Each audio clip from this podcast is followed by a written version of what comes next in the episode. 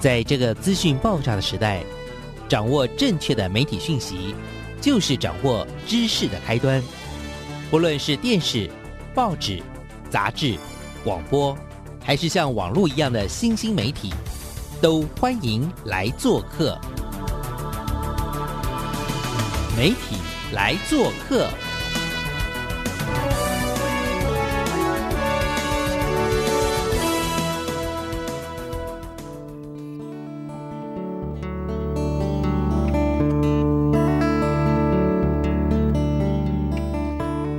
大小事，欢迎来做客，我是主持人小花老师。各位空中的听众朋友，大家礼拜一早，很开心又在空中跟所有的听众朋友聊一些关于呃媒体的有趣的人事物。那这礼拜呢，要带大家去哪里，或者要去认识谁呢？这礼拜的这个主题，我自己非常非常的喜欢。这个受访者呢，其实也算是。怎么讲呢？应该算是我的社群朋友，再加上我的同事朋友，叫做许仁杰许老师呢。他最近又出书了。他上次呢，我就找过他聊之前出的那本很酷的摄影书。结果呢，哎，他这种真的是多产作家，明明就在学校教书，可是他为什么写书速度这么快呢？这部分我也要好好反省一下了哈。好，那我今天呢，重重点就是他最近又出了一本哦超夯的书，我相信应该也卖的蛮快的，叫做《我五十五个》。赚到钱的斜杠人生这本书呢，我光看的时候我就觉得哇，这里面肯定有故事。当我拿到这热腾腾的书，然后我也就很认真的翻，哇，边看我就边有好多好多好多的想法，然后又觉得有好多好多好多的问题想问哦。那这位呢，很优秀的这个所谓的城市的漫游者作家，然后也是。兼具着学者身份的许仁杰老师，然后我们大家在学校都叫他杰哥，杰哥了哈。我们今天就让他来跟我们好好的聊一聊。我们来欢迎一下我们的杰哥老师，来，老师请。啊，各位听众朋友，大家好啊，小王老师好。就像小王老师刚刚讲的，我我就是一个单纯的大学老师，但是又不务正业，就喜欢做一些跟。呃，学校老师教育可能不一定有相关的事情啊，让我觉得乐在其中，所以也因为这样子就把这个书呃慢慢慢慢慢整理出来。那我要帮听众朋友再很快的回溯一下介绍老师，因为我们的杰哥老师呢，目前服务于世新大学的传管系，老师的专长是行销、人力资源，然后市场调查、研究方法等等。但是老师还有一个很厉害、很特别的地方，老师有一个。课程叫做日语教学 哦，这中间到底原因是什么？当然可能就要回溯到，因为老师在大学是念正大的社会系，然后研究所是日本的竹波大学的社会学的硕士加博士，所以这样子的一个脉络，刚好这次的这个。五十五个赚到钱的这种各式各样的身份哦，实在太有趣了。而且这里面的故事有的很暖心，有的又真的蛮血泪的。来，我们来让老师先讲一下好这本书的起心动念好不好？因为出书这件事情真的不容易。老师要不要来跟我们介绍一下这本书又是怎么来的？其其实应该是说一开始其实是在脸书上面的一个活动。我我想各位很多听众朋友可能都有玩过。就是丢十个工作上去，那其中有一个工作其实是假的，就是没有做过的，然后让大家猜，啊，所以一次就必须要丢九个工作上去，曾经做过的啊，我就丢了一次，发现哎还有，就丢两次，结果丢了四五次，发现哎我竟然以前有做过这么多有赚到钱的的这个工作啊，那后来我就好好的回想整理啊，那最后就整理出这一册书里面的五十五个。工作或者是差事，那后来我把它定掉，就是靠我的劳力赚到钱的这些工作或者是差事，主要是提这些工作背后我接触到的一些人事物。请问一下，就是出版社怎么人这么好？老师是因为你摄影书卖太好了嘛？所以这本没有不是？那快说吧。可能。他们也觉得说这个书其实呃唤起了他们会会去想一些以前的做过的事情，或者是遇到过的人，呃，那所以编辑他也觉得蛮有兴趣的，啊，所以我跟编辑提了一下之后，他也觉得可以试试看，啊，所以我大概就是刚好疫情的关系比较多时间在家，就开始。啊，大概前后大概是三个月的时间吧，就大概把这个书的整个大概就差不多。呃写出来这样子。真的真的好厉害哦，老师，因为。其实我我知道蛮多人写书都要 考很久，老师闭关三个月练功。其实他就跟写写一个论文一样，就分章节。这次书我就是用一个时间的顺序来写，所以里面我们有我有分成高中以前的啊，还有大学的、留学的啊，还有这个回到台湾之后的工作。那回到台湾之后的工作因为很多嘛，那所以我又把它分成呃专职的。跟兼职的，还有一些根本自己没有想到的，我把它归类一个叫做呃大斜杠，嗯啊，那那这样子就是篇章先出来之后，那一个工作一个工作塞进去。今天觉得想到这个，先写这个，写那一个啊，那这样时间上面其实就会比较能够掌握。这杰哥老师呢，因为他平常是蛮内敛的，我跟他常常是在传播学院的大楼，就是我们在楼梯的时候这样擦身而过，然后老师就是大家都行色匆匆，因为大家都在赶课嘛，哈。但是没想到，看老师的书里面真的是激发了我好多好多好多的感触啊、想法啊。好，老师这边我也想请教你，其实我看到你的人生这些很重要的阶段，还有这些兼职的这种工作，当然有正职啊、兼职，总体来说其实。出众的活比例不是很高，就是年轻的时候可能就是什么发发传单呐，后来到日本去念书，真的奖学，其实我一直都知道去日本念书非常非常的贵，因为以前人家就有跟我说过，但是没有看到老师那个血泪的过程，我真的觉得很佩服。然后到后来的讲者啦、编辑啊，还有做很多这种统筹的活动啊，这种专案，后面开始转成这种所谓的创作者。以前比较小的时候，大学以前大概都是一些临时工嘛。来了就接嘛，呃，然后就赚点零用钱买自己喜欢的东西。那后来慢慢比较属于正职的工作，跟正职比较有关系的啊，或者是从一些正职延伸出去的，包括一些专案啊，或者是一些活动啊，啊，或者是接一些我啊本来就比较熟悉的编辑呀等等啊，这个都比较属于中期的，就像刚刚小王老师提的。那近期就是现在我比较常做的像日语教学，或者是摄影啊，那或者是像文学的创作，这些应该讲就是我比较年轻的时候的一些想做的。那现在就是把它做的比较完整，能够说服自己，觉得啊，我人生无憾 这个样子。所以后期我都转向这个方向。那我们就来话说从头一下好了。老师其实家是在台北，而且好像比较偏那个中山区，对不对？哦。然后我前阵子也是在那边稍微常常在里面这样走来走去。其实我真的发现那个巷弄当中有好多好多有趣的故事。但是事实上，老师聊的这个小时候的这种各式各样的跑腿的工作，包括什么四色牌整理员，还有什么广告发放员。还有灵演呐，还有访员呐，等等这些东西，林林总总、形形色色，可是却存不了钱呢？怎么回事？啊？呃，像这些临时工，其实都是为了满足自己想要去买一些什么样的东西，那那种所谓的零用钱啊，那反而是比较属于正式工作之后才会有所谓的存钱的观念。但是存钱并不是说你想存就一定有啊。我的第一份正职的工作其实是在出版行业。呃，那那时候出版基本上需要的是热情嘛，呃，可能比较薪资不是这么高啊，所以我后来觉得，呃，钱不是说不够花，而是觉得往后看我的人生会觉得，呃，我需要有比较多的财富去做我想做的事情啊，那这个当然是一个考量点，所以后来我辞掉了出版业的工作，才开始去日本念书。然后希望将来可以回到大学里面来教书啊，这个大概是我当初的一个，我觉得人生蛮大的转变。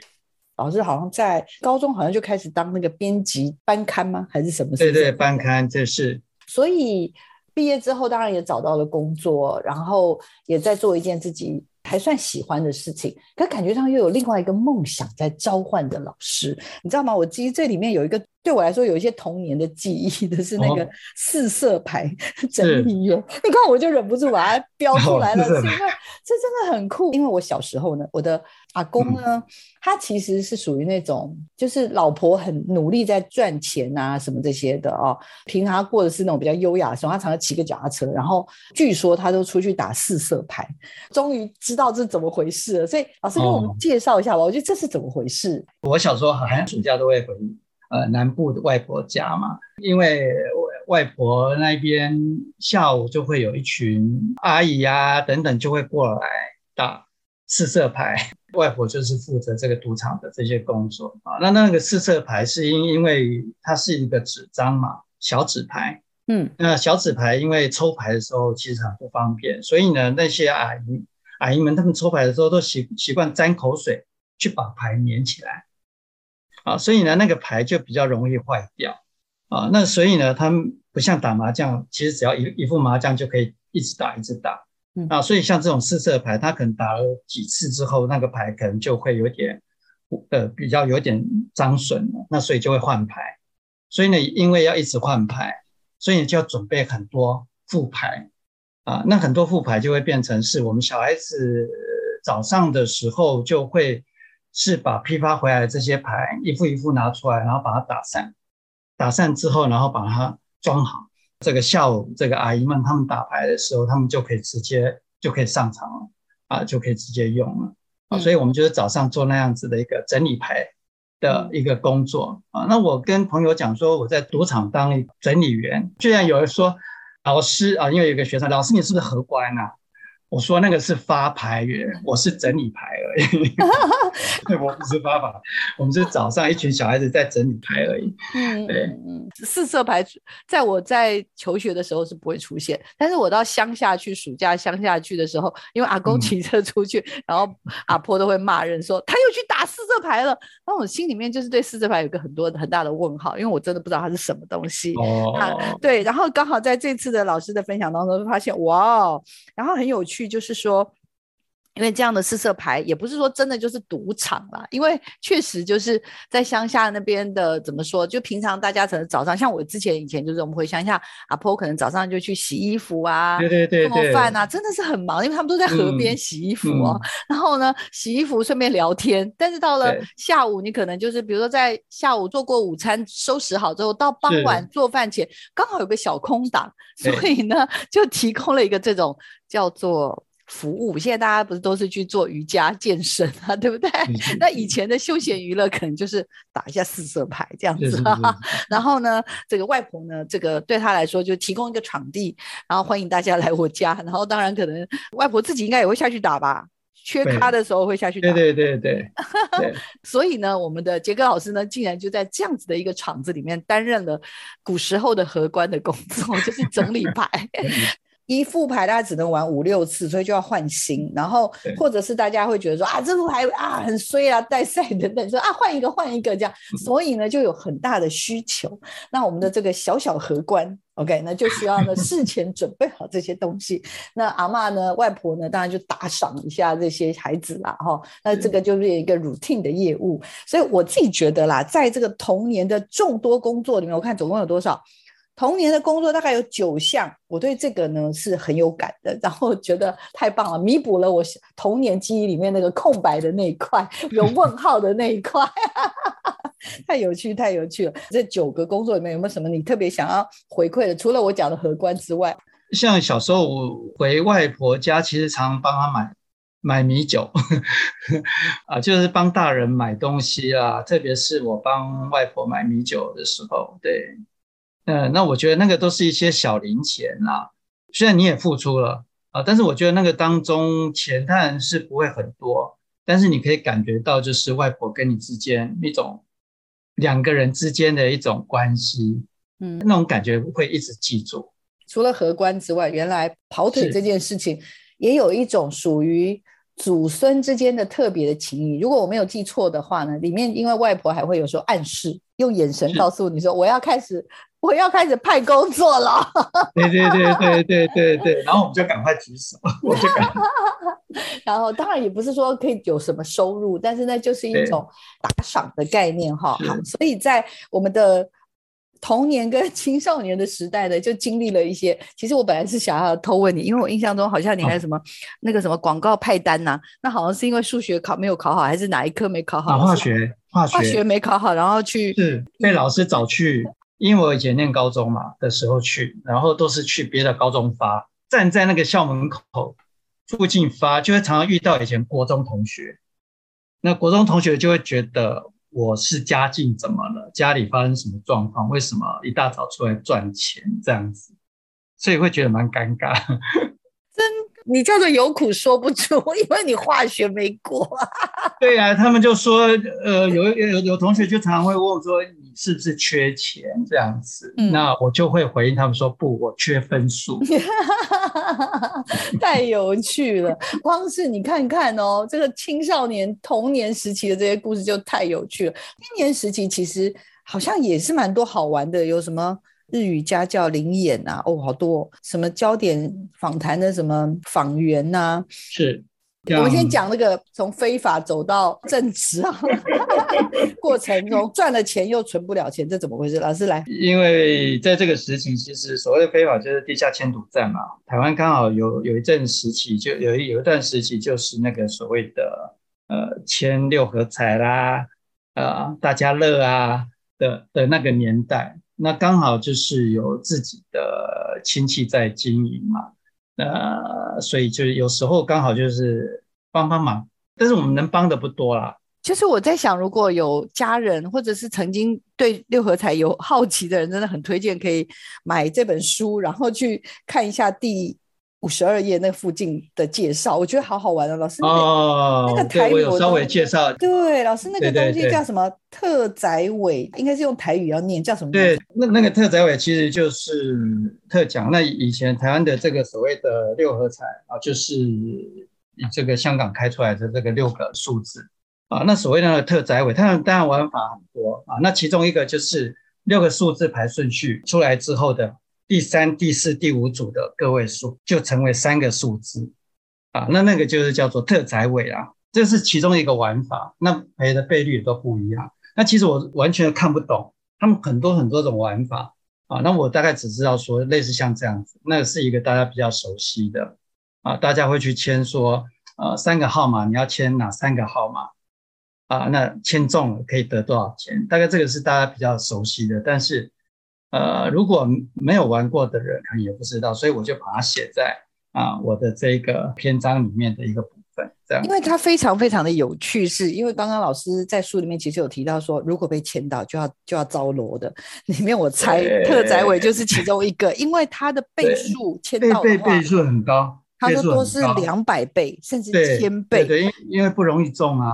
对，那万一给他中到了，想想看，是不是我这个店就倒了，对不对？所以呢，好夸张哦！我看到的时候觉得哇，哦，好刺激哦！好了好了，我们我们现在赶快来进入老师最精彩的留学时期，因为留学时期哦，老师从事的工作也是。很酷，因为老师前面虽然有有老师跟他的夫人非常非常厉害，他们应该是我知道少数那种，就是夫妻两个同时考上留日的奖学金，应该不是唯一的一组，应该也不会太多组了哈。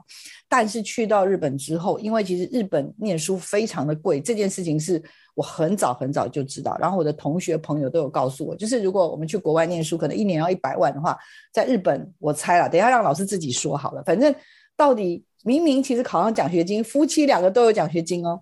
可是到不知道第几年，好像第三年开始还是什么，老师后来就开始去外面做很多很辛苦的工作。第一个我印象很深刻了啊，洗碗工，还有 这个民众活动中心的管理员，当然还有一些什么学研究什么研讨会的工作人员。但是我真的对那个洗碗工跟那个管理员这两个。非常非常觉得非常的特别，然后你那时候应该是考上日本的奖学金嘛，但是却没有办法支应你的生活，要不然很简单，先做一个导言，先跟大家讲一下为什么为什么最后还是要出去打工来？因为这个奖学金它其实是有提供两年啊，啊，那其实我念完一个硕士大概要到三年的时间，所以我必须要先为我第三年，或者是我将来还要再念博士，那我都不知道后面能不能申请到奖学金。所以我第一年呃确认已经考上呃研究所之后，我就开始去打工。那你知道刚去半年，其实日语不是很溜，所以呢只能去做一些比较日本比较不会跟别人接触的。的这样的工作，所以刚刚小王老师说，我就去洗碗，就是洗碗，就是去餐厅上班去打工。那餐厅唯一我可以做的就是洗碗，其他大概一个就是炒菜嘛，啊，一个就是前台，可能就必须要听得懂别人点什么餐，就是所谓的外场。那我我当时也不行。啊，所以我就只能去洗碗，大概是这样子。其实就是在看到这整个段落的时候啊，从第呃老师尝试的第十七份工作开始，那其实洗碗工是老师的第十八份工作，是。到后面的时候，我真的就开始哇，你知道有非常非常多的感触感受，然后很重要的当然就是在第十七项里面，其实老师就谈到了他跟他的太太，OK 后来的太太了哈，就是一起考上了日本交流协会的。这个奖学金，那这个部分呢？其实老师，我今天这个部分要留给听众朋友自己。我真的推荐你买书，因为它里面写了蛮多他努力的准备，我看了其实蛮感动的。然后，然后还有很多的番外篇，例如他怎么准备，他在这过程当中经历了什么，然后他怎么样去努力去做出这些突破。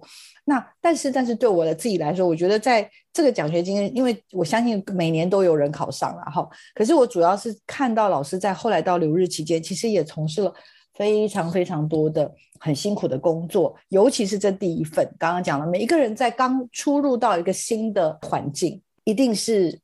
有很多东西，比如说语言沟通。我刚刚也跟老师说，我比如说我刚到其他美，可能一之前我刚到国外去美国好了，哇，很惨，就是我什么东西都听不懂。明明人家老师在黑板上讲的所有东西，我都我都看得懂，但是我就是不知道老师在讲什么。然后跟我的室友相处也是，人家觉得我真的不知道在干嘛。但是老师在日本一定也是面临到这样子的一个困境的时候，老师是选择天哪，先。弯下腰，先去接受 餐厅洗碗工的工作。我的天哪！那我们接下来就要请老师跟我们聊聊，在日本留学期间，洗碗工这件事应该不会一直做下去嘛？在那里学到什么，以及后来的社区民众中心管理员，这就是什么？来跟我们大家稍微统一的说一下好了。呃，因为刚开始当然都是洗碗嘛，比较不需要跟别人接触啊。那后来有时候会去协助，呃，大厨可能就是帮他翻一翻菜啊。炒一炒，大厨看我好像炒菜好像还蛮有架势的，所以我后来就晋升为二厨。那他看我用单手，因为我手酸，几乎快断掉了，他就跟我讲，原来在餐厅煮菜不是用单手炒，拿着锅铲，是要用两只手圆敲一样这样子翻。但是我我觉得哦，原来是这个样子啊。那慢慢的我可以到前台，那这个是我在。餐厅打工的时候，我觉得他有一个时间的慢慢慢慢转变，呃，可以跟别人沟通啊。那我就到前面前台去服务。呃，后来我比较长的时间是在一个叫做啊，就是我们这边讲社区民众活动中心当一个管理员啊。那白天因为有所谓的正职的员工啊，但是呢五点以后他们就下班了。但是你知道说，像这种活动中心有很多的课程，其实都是晚上开啊，所以呢，五点以后到晚上十点这五个小时的的时间，他们就必须要有人在那边看着啊。那所以呢，他们就把这个专案业务就包给外面的保全公司。那我就是受雇保全公司的 一个管理员啊，所以我是跟保全公司呃领薪水的啊，但是我上班就是在这个所谓的活动中心。啊，那是五点上班到十点，啊，那他的工作其实刚开始的时候压力比较大，因为他可能要联系，有人打电话进来问啊，问事情啊，啊，或者是要先把一些教室先整理好啦，啊，他们结束之后要去把教室弄好，门门窗关好，最后十点的时候就是要绕一圈巡一巡，然后上保全离开，就是晚上五个小时。啊，然后还有六日，嗯，全天这样子。那我跟另外一个人有在轮，嗯，大概是这样子。但是这个过程当中，我感受到刚刚讲了，好像不是只有整理，只有关灯关门，好像还有一个是要接电话。老师，这个也是一个很厉害，可以很好。在餐厅当然就是学煮菜，然后也要前台让人家 order。那这个大概可能比较可以预测，就是跟食物有关。哇，到了这个社区活动中心，我刚刚看，哎，各种课程都有，哎，有这个叫什么插花、制面、舞道，还有什么短歌、匪剧。英文、烹饪、舞蹈、乐器，它还有体育馆、网球场、锤球场、教室、会议室。天哪，事业有点 cover，防守有点广。它是就是蛮多的，是。但是这这个工作是我比较属于在留学的后期，所以我的日语基本上已经比较可以沟通了，嗯啊，比较听得懂，这比较没有问题了啊。所以我是在后期在接这个工作，前后大概。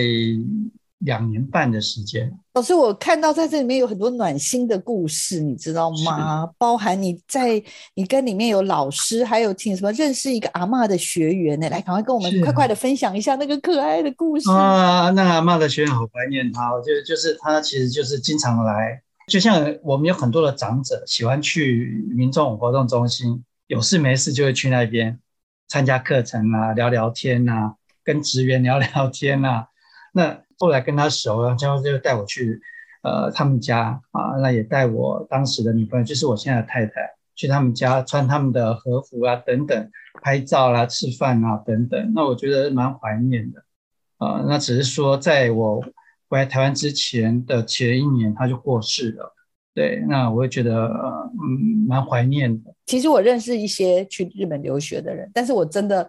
还我不知道是不是他们没有说，也谢谢老师出了这本书，让我们看到了还蛮多很细节的、很人文的这个部分哦。然后我相信是对后来老师影响也很大的，就是因为老师后来就是念了研究所嘛，念硕士，然后又念博士。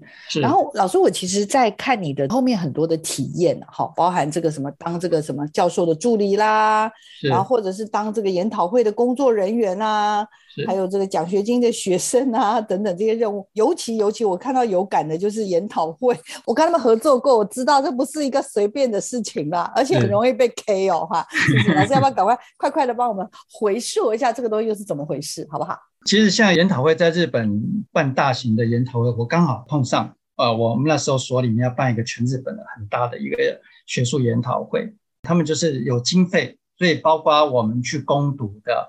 每次去开会的时间，还有当天的一个时间等等，我们都有配的。但是从这个过程里面可以看到，日本人对很多事情非常的仔细啊，规划的时候其实想的非常的多，开会的时间也非常的长 啊。像我们经常就是教授带着我们开会，从中午开会开到晚上，买了晚餐吃完之后，开到晚上十点多。老师说去买宵夜，我以为是要让我们带回去，结果吃完宵夜继续开，都已经十点十一点了晚上。哇，让我觉得日本的工作 真的很可怕，很可怕。是因为跟日本人工作，因为小王老师刚好也有一点点小小的经验，他想事情会想得很细。然后，但这个东西经历了这样一个有点像是一个洗礼之后，老师你觉得对于你后来做很多事情？包含我其实，在跟你互动，我就会发现，老师那样子的一个训练跟那样一个过程，应该影响你蛮大的吧？有会觉得在做事情的时候，会想到可能发生的状况，那会多做一点事前的准备，那就不会让一些比较负面的结果出现。我觉得这个是呃蛮多，或者是在计划一些事情、规划一些事情的时候，会比较有逻辑，会先把逻辑串起来。啊，那这个也影响到后来我申请一些所谓的呃计划，或者是一些所谓的研讨会的一些专案，其实会比较顺利。嗯，那我觉得这个都是去日本的时候，日本人的这种所谓的工作态度所带给我的部分。举个例子，蛮有意思的，就是我觉得蛮有意思，就我指导教授，因为我第一年去要去考研究所嘛，笔试通过之后，接下来面试，那我去找一个暂时的一个一个所谓的指导教授，问我说，那我隔天面试的时候要注意什么？他只跟我讲一件事情，叫我带手帕啊，然后手帕要放在上衣口袋，不能放在裤袋。那我搞不清楚为什么。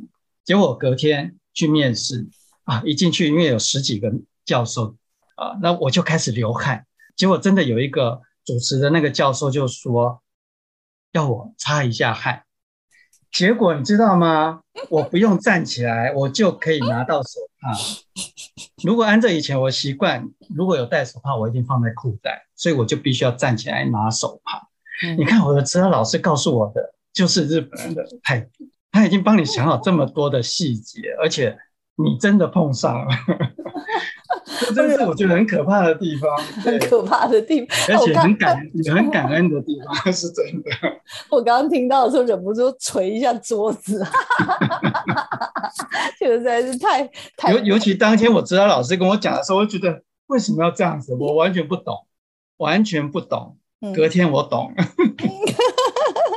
老师后面又还有好多，有大概三个 part 都很有趣，很有趣。因为我们的杰哥老师呢，后来回来之后，哎，就来到了四星之后呢，先 当了就一般的老师然后，教授。然后后来呢，不小心就接了系主任，然后后来又接了什么资商中心主任，又接了学务长官，真的防守范围 又又更宽了。然后，所以在这个过程中，你觉得有没有哪一个位置或哪一件事情让你真的还蛮有感？说哇。特别有一些触动的，好吧？因为我在系系主任担任了六那其实，在学务处也担任六年。那我其实对在学务处、在资商中心跟学务长，其实他面对的就是全校的学生啊。那我必须要要带着呃同事去面对学生的各种呃问题啊。那其实我们在解决学生的问题的时候，其实跟同事之间的关系就变很重要。有时候又是于公于私。到底是同事呢，还是朋友啊？这个关系其实经常的在平衡，在哪里？但后来我都觉得说，大家变成家人的感觉，经过了好好多年的时间啊。那我我觉得这是我在行政工作里面，呃，我觉得我自己收获最多的就是原本应该是同事，后来变成朋友，然后后来变成家人。即便后来我从呃这样的工作退下来之后，其实还是都一直保持很好的。呃，关系啊，那行政工作就是这样，你越往上爬，那其实换个位置，我们常常讲换个位置要换脑袋啊，那只是说要怎么换，要换成什么样的脑袋，那最后还要回过头来自己调整跟自己自我调试。我觉得那个整个过程帮我呃人生有一个新的体验跟历练，我觉得。人生会过得蛮丰富的，蛮丰富的。因为如果你没有就这战斗位置，其实你永远没有办法经历到那个所谓的纠结，啊，跟你能够找到出口的那个属于自己的方式啊。那我觉得是获得最多的地方。现在的大学生跟我们可能过去传统认知的大学生比较不一样，嗯，跟我们自己那时候是大学生的时候不太一样。就变化，我觉得有时候三年五年，我就会觉得学生已经换了整个的系统 结构，DNA 已经换掉了。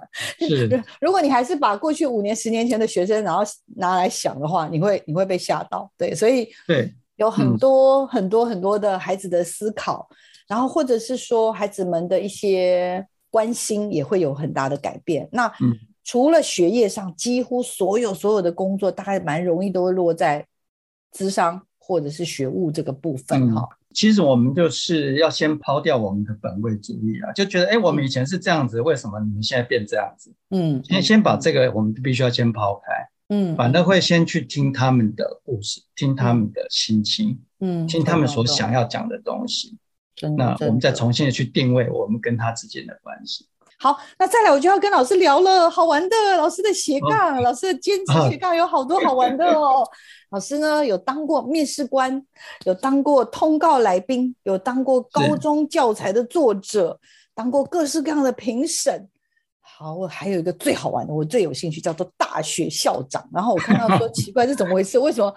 为什么我竟然不认识？这个大学校长呢，不知道这回事。老师来，要不要跟我们聊一聊大学校长是怎么回事？其实他不是真正我们讲的在实体的这些大，因为大学就是这这些大学嘛，从来也没有听过许仁杰三个字是一个大学校长 啊，所以他其实是一个当年啊两千年的时候啊，某一家公司他成立一个叫做数位网络平台啊，那他成立一个创意大学。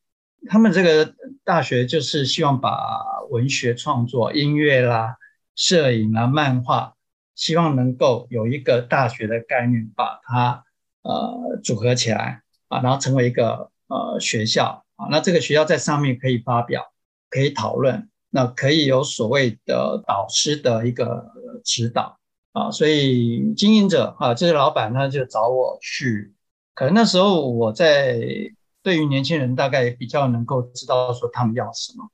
啊，那所以对于本土的新生代的这些所谓的创作者，他们希望有一个人可以去带啊，所以我其实进去之后，我下面有四个导师，就是呃四个部门啊，那我是就是当一个小，那我负责就是导师跟经营者之间的协调。那你知道导师很理想，每一个都是音乐创作的人啊，那经营者他其实要的可能就是营收啊，所以我在中间就当一个协调者。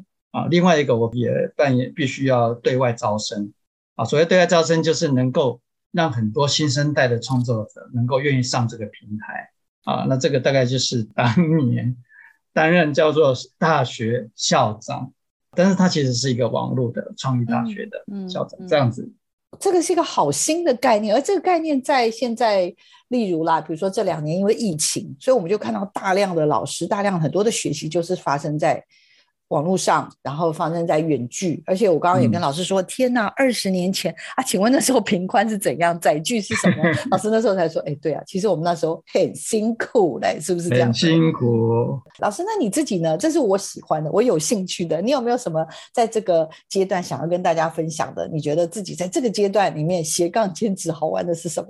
嗯，除了这个有一年时的时间担任那个所谓的创意大学校长，其实我觉得还蛮有意思的了，因为跟创作者、创意人的一个互动哦，我觉得他们的理想跟一个经营者的一种所谓的非常现实面，其实差距很大。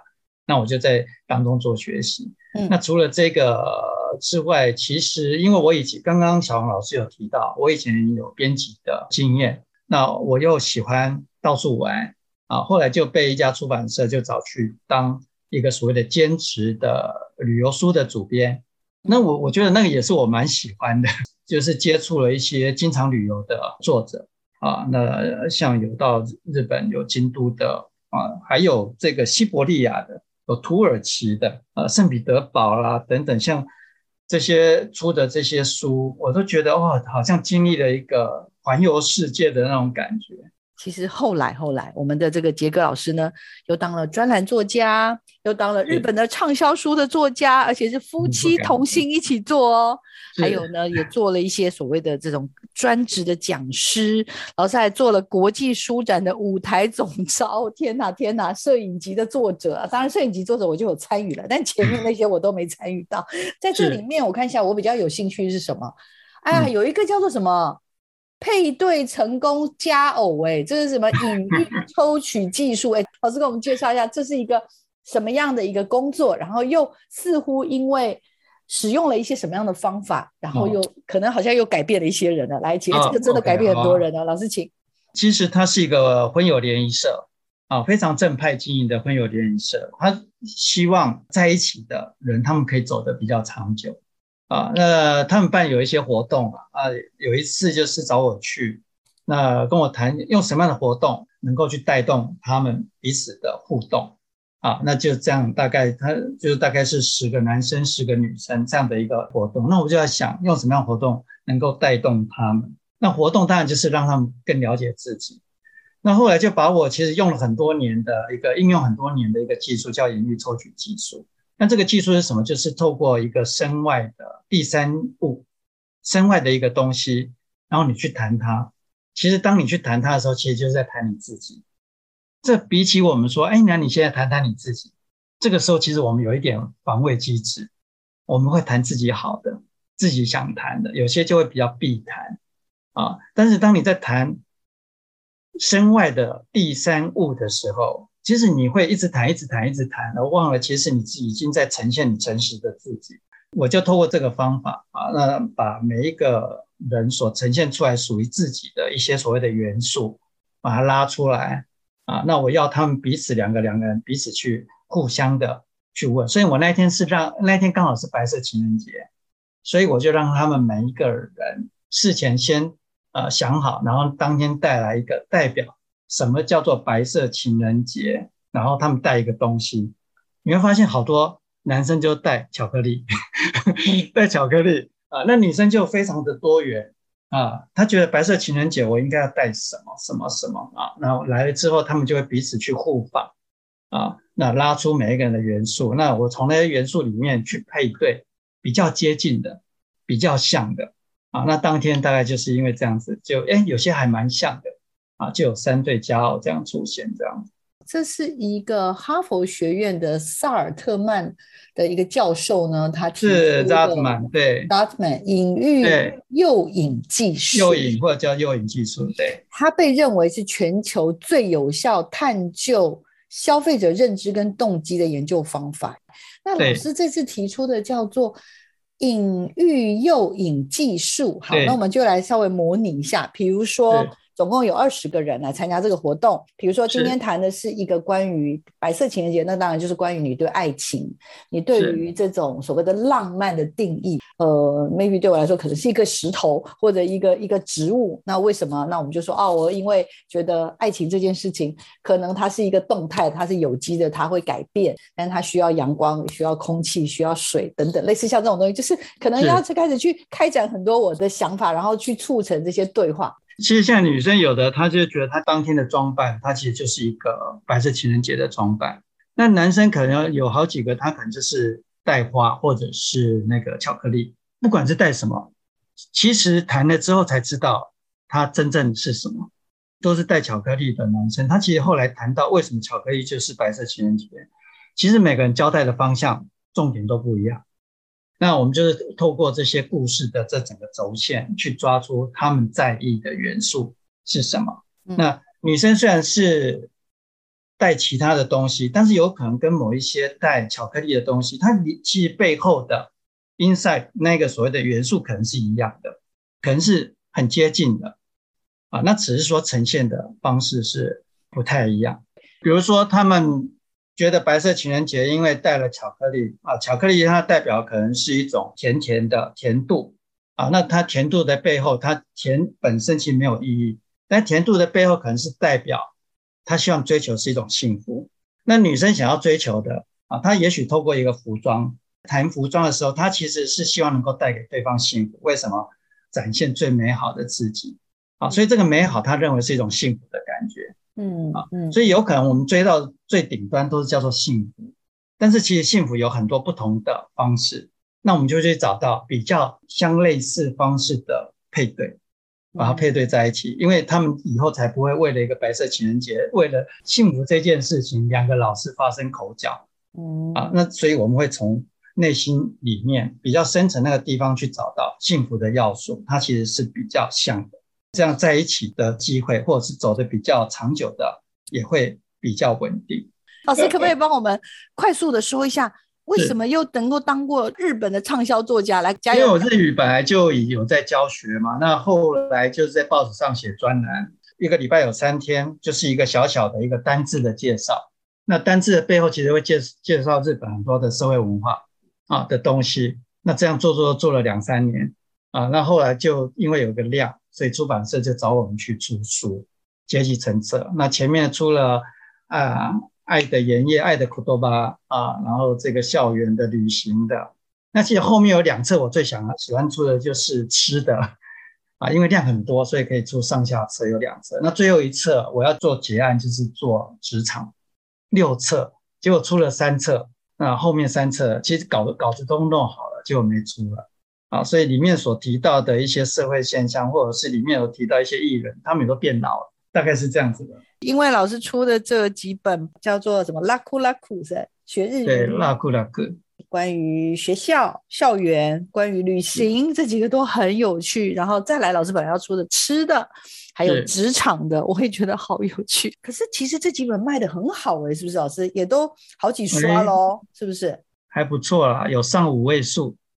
对不对？好对，第第一册，第一册，对，第一册，对，真的太……所以后来出版社才马上又帮我们出第二册、第三册。好的，好的，真的太有趣了。大家有没有觉得杰哥真的是一个挖不尽的宝藏？其实我本来他列了五十题要问老师，今天今天才问个十题就已经结束了，我真的对不起听众朋友，而且。很抱歉，有太多好玩的事情，大家还是自己买书来看吧。有很多很多有趣的事情，老师最后最后帮我们分享一下，好不好？其实老师自己说自己爱钱，也重视钱，可是事实上看老师的文笔啊，还有你平常的发文，你就蛮讲义气的。所以老师觉得，你觉得在工作跟不同的职涯探索上面，对你的意义是什么？最后来帮我们总结一下。其实我觉得，在在我人生当中，有很多就是你决定要做或不做，就是有一些转折。怎么样去抉择？其实这中间也是一个自我训练跟学习的过程啊啊，然后慢慢慢慢就学会在比较快的时间去决定一些事情。那我也觉得在这个过程里面，就是我学到，就是我要用心去爱人，然后学习被爱，然后最后我我懂了一件事情，就是要爱自己。那这些我觉得都好难哦，但是都是要学习啊。那我觉得这个学习的过程，我觉得遇到的人事物。啊，让我觉得生命很富足啊！那我也会常常想起这些事情，所以后来我就决定把这些人、这些事情写进我这本书里面。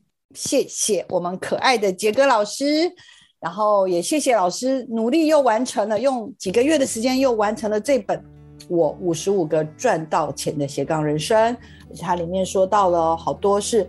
透过这些赚钱这么俗气的元素，但是来陈述往事，那赚钱的过程所连接的人事物，读的时候你会觉得充满了温暖。也不知道大家喜不喜欢我们这礼拜为你准备的内容哦，有浓浓的深情，然后有金石的锻炼。但是看起来我们也不用只是羡慕我们杰哥老师的幸运，事实上他是很生根，底蕴很足够。这本书就是他的开花与绽放。希望大家喜欢我们这礼拜为你准备的内容，也希望杰哥老师的这本书再次大卖。我们就跟听众朋友再会喽，也请听众朋友持续锁定我们的每一体来做客。我们下礼拜见，谢谢老师，谢谢拜拜，谢谢大家，谢谢拜拜。